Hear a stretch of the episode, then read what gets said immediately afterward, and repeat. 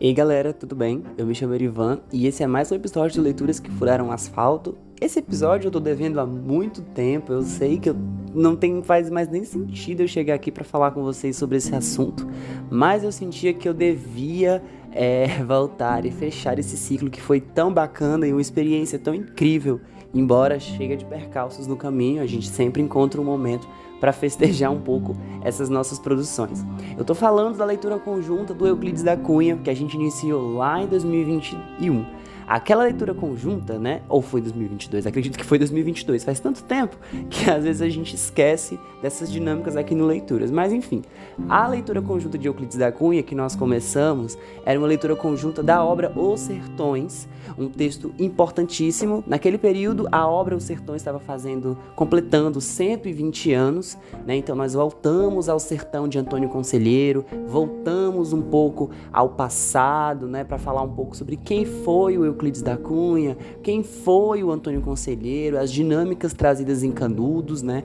Os episódios eles têm um, um, uma pegada bem é, é, conteudista, onde a gente trabalha todo o conteúdo do livro, né? Todos os livros separados. Foram três episódios, né, que compuseram aí o especial Euclides da Cunha, essa leitura conjunta que a gente trabalha aqui no Leituras desde 2020. Foi um livro muito difícil de ler por inúmeras é é, é, é, é, especificações. A gente pode lembrar, por exemplo, que eu, durante muito tempo, parei de ler o livro, né? Fui ler outras coisas para poder entender o Euclides da Cunha. Enfim, vou deixar de lenga-lenga e vamos começar a falar sobre esse que é um dos meus livros favoritos da vida, se tornou um dos meus livros favoritos da vida. E hoje a gente vai falar do último capítulo do livro, da última parte, né? A luta. Esse episódio, inclusive, eu cheguei a dividi-lo ele em duas partes. Gravei a primeira parte, mas depois eu perdi e acabei não levando para frente esse projeto de concluir a leitura conjunta do Euclides da Cunha. Como agora o Leituras ele tá com essa pegada de transformação mesmo, da gente produzir para além aqui do Spotify, e depois a gente vai conversar sobre isso, a gente vai ter um episódio só para falar sobre as novas mudanças que vão acontecer aqui no programa. Uh, eu achei interessante finalizar esse ciclo para a gente ter registrado né, esses episódios né, que contaram aí o ciclo, o, o, o, o, o processo que foi aí, na verdade, a leitura conjunta e o especial de, do grande Euclides da Cunha. Então, roda a vinheta e vamos começar esse episódio.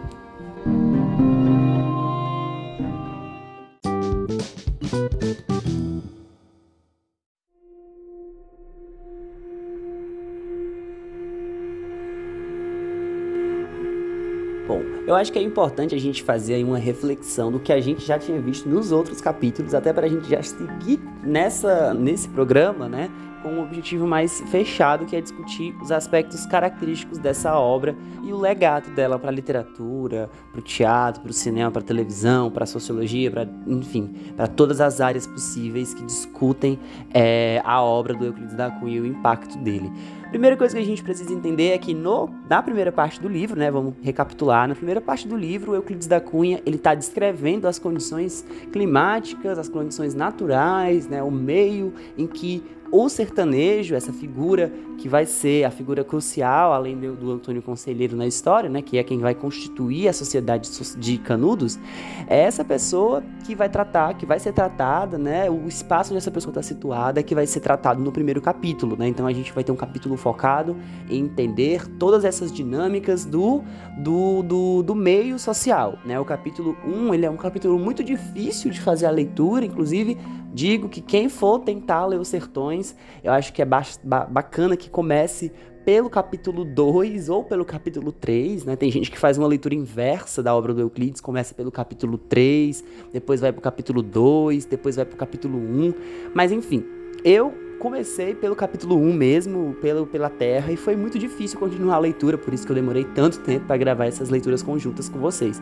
Eu vou dizer sincero, ser sincero para vocês, o livro é um livro um pouquinho é, a, a, alguns momentos você tem que ter, tomar muito cuidado com, com o que você lê, porque é um livro que tem uma, uma escrita muito subversiva em alguns pontos, uma escrita muito complexa, no sentido con concreto mesmo da palavra, E eu acho que o mais interessante da leitura conjunta que eu, que eu percebi, particularmente, do texto do Euclides da Cunha dos Sertões, é a forma como ele traz e debate assuntos muito característicos da, da, do tipo social de indivíduo, né, que ele se insere, né, dos tipos de discussões que estavam dispostas naquele período. Então a gente vai ter nos sertões discussões sobre é, é, determinismo, determinismo geográfico, determinismo antropológico, determinismo cultural, né, é, os indivíduos que nascem no sertão, eles têm, eles têm é, possibilidade, condições materiais, socio, sociais, psicológicas para concretizar ações é, ditas, entre aspas, primitivas, né? São povos que o meio os faz enquanto indivíduos concretos.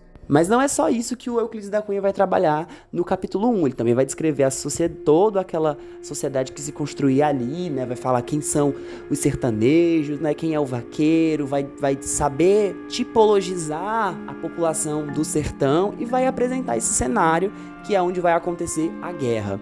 Depois da Terra, a gente vai ter o capítulo 2, que é um capítulo bem longuinho, para ser sincero, mas muito interessante, que é o capítulo da, da, da, perspectiva antropológica do livro. Durante muito tempo, gente, Os Sertões, do Euclides da Cunha, foi interpretado, né, foi interpelado na literatura brasileira como sendo uma das obras mais é, é pioneiras na antropologização da literatura. Foi uma das obras que foi central para pensar o homem enquanto ser antropológico. E eu tô falando isso porque isso daqui só vai surgir muito tempo depois com o Gilberto Freire, né? Quando ele for pensar as dinâmicas sociais e esse processo de construção do indivíduo enquanto ser humano, da unidade é, mental. O Euclides da Cunha já trazia isso de forma muito potente em seus escritos, principalmente quando ele falava sobre a própria constituição do conselheiro, né? Eu digo que tem muitas biografias boas de Antônio Conselheiro, mas a, uma das minhas favoritas é a do Euclides, né? É os escritos dele sobre o Antônio Conselheiro, são muito bacanas, a forma como ele trabalha as características físicas, né? É, é, é, existem descrições muito perfeitas, o solo de Canudos, o, o, o, o a, a, aquele processo né, de beijar as imagens, né? O beijo em imagens, inclusive o filme é muito bacana. Para quem não conhece, existe uma produção audiovisual especificamente sobre Canudos, um filme bem antiguinho já, mas que é muito bom, que é um dos meus filmes favoritos da vida. É com a Cláudia Abreu, o nome do filme é Guerra de Canudos. E é um filme muito sangrento, mas muito interessante, que justamente debate esses arquétipos né, que o Euclides da Cunha tenta trazer e tenta abordar em sua obra. É importante destacar também que no capítulo 2 vai ser apresentada a teoria científica né, que vai nos guiar pela obra. Essa teoria científica, ela é de cunho essencialmente racista, como a gente havia discutido no último programa de Euclides da Cunha. A gente também percebeu que existe um trabalho muito efetivo de uma, de uma, uh, uh, uma espécie de construção de uma identidade nacional na figura do vaqueiro, né, de que ele seria o forte, e, enfim, existe todo um processo de, de arquétipos sociais jogados né, e mensurados em cima da obra, em cima do que Euclides da Cunha representa para a literatura. O capítulo 3, que é o que a gente vai discutir hoje, ele é um capítulo muito interessante, é um capítulo intitulado A Luta, que é quando o Euclides da Cunha vai trabalhar efetivamente, opa, desconectei aqui sem querer o microfone, vai trabalhar efetivamente a ideia central, né, do que é, a, o que foi a Guerra de Canudos. Então, sem mais delongas, vamos aí, feita essa iniciação e essa pequena apresentação, vamos então entender o que foi a Guerra de Canudos, o que foi esse processo e o que foi essa que foi a guerra mais complexa e a mais interessante de se estudar no Brasil. Vale a pena ler esse livro depois. Então, vamos lá. O que foi que foi? O que, que aconteceu nessa luta?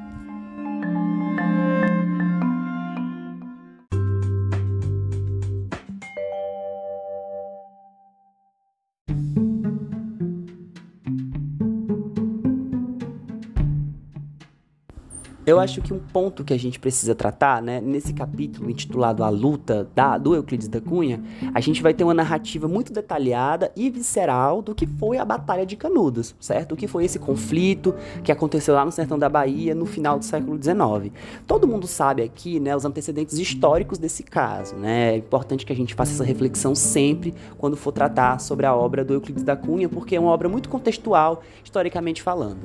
O que, que a gente está dizendo, né? A gente está dizendo que o texto do Euclides ele trata sobre um acontecimento histórico muito potente, datado, portanto, do início da República. Né? A República estava se construindo enquanto governo, é, enquanto força política efetiva no Brasil, e um reduto de camponeses, né, liderados por o Antônio Conselheiro, que era essa figura tida né, como essa figura é, é, é, é, aluminada, de certa forma, usando os termos do, do próprio povo, né, essa figura aluminada, essa figura é, enviada por Deus, toda essa, esses, esses, esses estigmas, esses totens que foram construídos na figura do conselheiro, é importante que a gente se depreenda deles, né, para a gente entender o impacto, então, que essa guerra teve, né, foi uma guerra literalmente desnecessária, né? O Euclides da Cunha, inclusive, pontua na introdução da obra né, que essa, esse, esse conflito né, do Estado brasileiro com essas representações campesinas, né, com o povoado de Canudos, com a Liga Católica, né, que era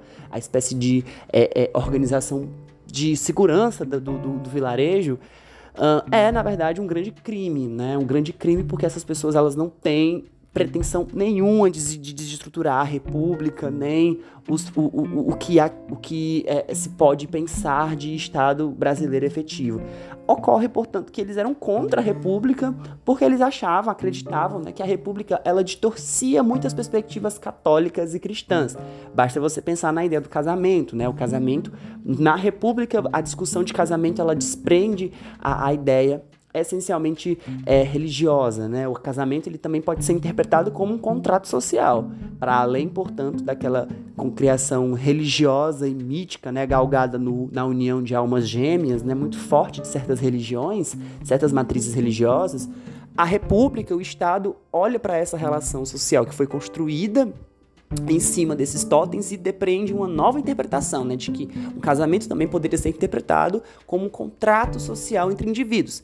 Isso vai ser um pé, uma pedra no, no sapato do conselheiro, porque ele vai achar que isso é ridículo.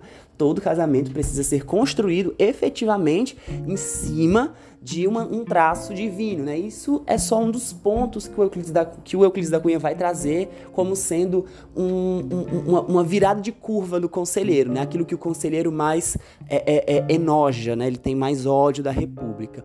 No entanto, além disso, para além dessa ideia, né? O, o, a República ela vai entrar já três grandes batalhas contra Canudo. Na terceira, infelizmente, não resiste. Infelizmente, porque eu sou muito partidário, tá, gente? Eu estaria em Canudos com certeza certeza. Não por questões de, mono, de é, monarquia nem nada, mas é que é muito mais legal conselheiro. Enfim, mas falando sério, falando especificamente sobre essas tensões, o que a gente pode tratar sobre esse capítulo também é que o Euclides da Cunha vai descrever os preparativos para essa guerra, né? A chegada do exército brasileiro, né?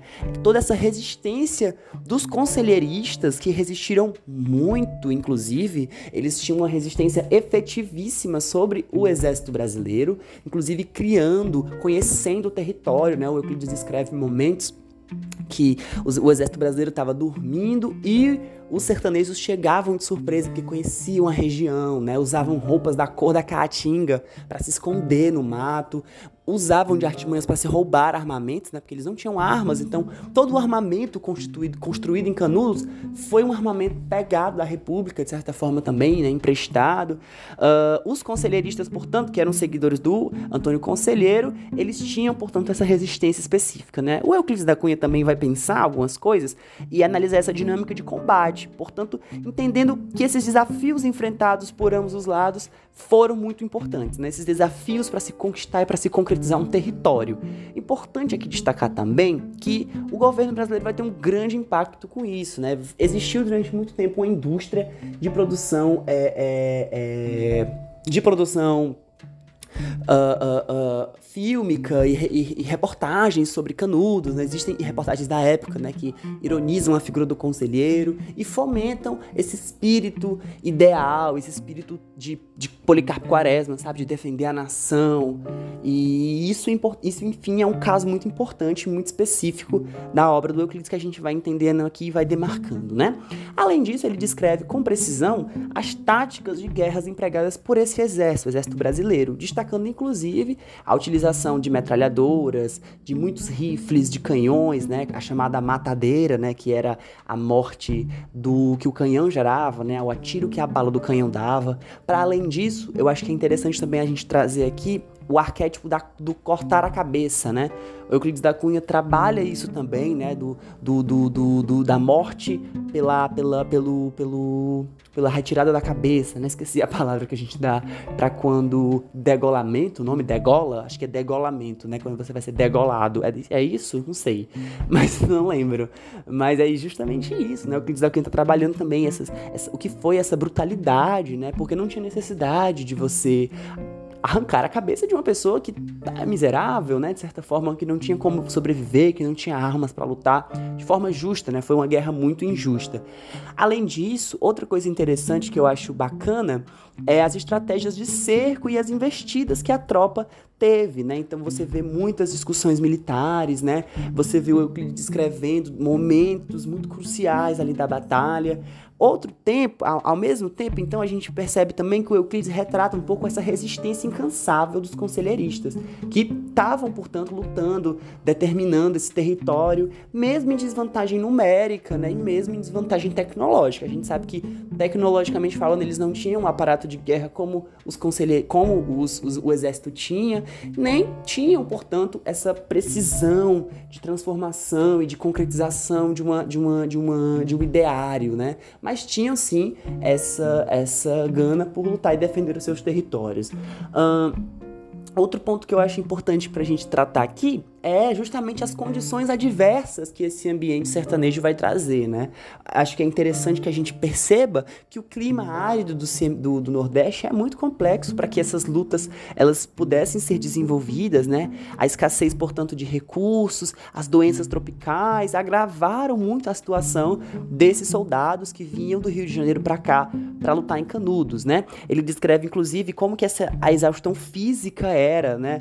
um, um problema muito enfrentado psicologicamente falando também era muito difícil estar tá em contato com essas pessoas e estar tá entrando em canudos, né? Que, enfim, chovia bala basicamente 24 horas por dia. Uh, a gente também pode pensar que existia também um, uma, uma, uma, violência nesses confrontos, né? Com a própria ideia da violência de carnificina, né? Uma carnificina em massa, né? Extra matar quanto mais pessoas é, é, tiver disponível naquele território para que a gente possa exterminar essa população, né? Muito bem. Além disso, o que, que a gente pode olhar, né? Ele vai analisar essas motivações, né? O que estava por trás, então, dessa resistência dos sertanejos, discutindo questões sociais, questões econômicas, religiosas, né? Que contribuem, portanto, para essa tomada de decisão, né? Que contribuem para a formação do movimento de Canudos. Questões sociais, a gente pode lembrar, por exemplo, né? Dos, do, do, do da influência muito negativa que se teve durante muito tempo no Nordeste é, de um coronelismo, né, de um voto de cabresto, que, que, que colocava muitos trabalhadores e muitos é, agricultores que moram no interior, que residem e viveram durante muito tempo, resideram é ótimo, né? viveram durante muito tempo no interior, pegam essas pessoas e acabam é, articulando com elas uma relação de, de vassalagem, sabe? Uma relação assim de meu feudal. Você tá na minha terra, você planta na minha terra e em troca eu deixo você morar aqui.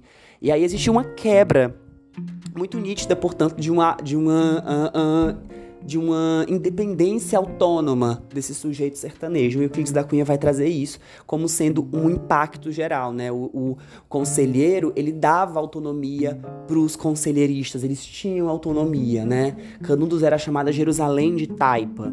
Uh, além disso, a gente pode pensar na economia. Canudos movimentava muito a economia da região. A gente pode, inclusive, ver que existem muitos trabalhos sobre a economia de Canudos, né? A, a criação de gado, a criação de carne, leite, é, principalmente das cabras, né? Muito famoso essas, essas, essa, esses dados, essas potencializações. Além disso, a gente também tem questões religiosas, né? E aí as questões religiosas elas podem se desdobrar em muitas questões, uh, principalmente quando a gente está falando sobre Euclides da Cunha e sobre Antônio Conselheiro, né? Acho que não preciso nem ir muito longe todos eram unidos por a fé, né? Tinha aquela saudação famosa, é, louvado seja nosso Senhor Jesus Cristo, para sempre seja louvado, né? Então, era uma frase que o Euclides coloca que era muito repetida durante o dia a dia no estágio. Uh, outra coisa que a gente pode trazer também é essa desigualdade social, essa opressão do latifundiário, né? Que é muito presente, a falta, portanto, dessa assistência governamental, né? São esses fatores que levaram os sertanejos a buscar refúgio em torno do líder carismático Antônio Conselheiro. Essa ideia de líder carismático, eu sou um pouco meio. coloco um pé assim, contrário. Não sei se a gente pode dizer que, que o conselheiro é uma pessoa carismática. Eu acho que a gente precisa de um trabalho muito psicológico ainda para lidar com a figura do Antônio Conselheiro, o que, que foi essa figura, mas que ele é uma figura essencial, isso, isso é um fato, né? O capítulo A Luta, então, ele vai retratar a violência e a tragédia dessa guerra, né? Como que aconteceram essas consequências, embora muito devastadoras para os envolvidos nela, né? O Euclides vai oferecer uma análise minuciosa e crítica desses eventos, então ele vai mergulhar, certo? Nessas questões históricas e vai, portanto, a partir daí, pensar novas políticas e novas, novas, é, é, é, novos aspectos sociais que essa sociedade, que o conflito de Canudos gera na sociedade brasileira. Então, assim, é uma escrita extremamente realista, complexa e, e muito efetiva, certo? Acho que a gente pode, inclusive, trabalhar com alguns pontos e aí eu já queria passar para uh, ah, pensar algumas coisas e alguns trechos da obra. Então, vamos lá.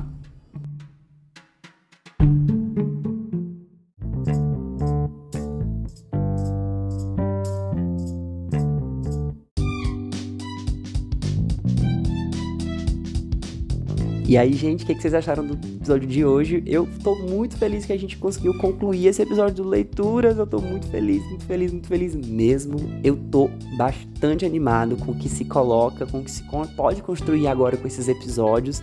Eu acho que a gente pode depois remasterizar eles, jogar no YouTube. Não sei, vamos pensar.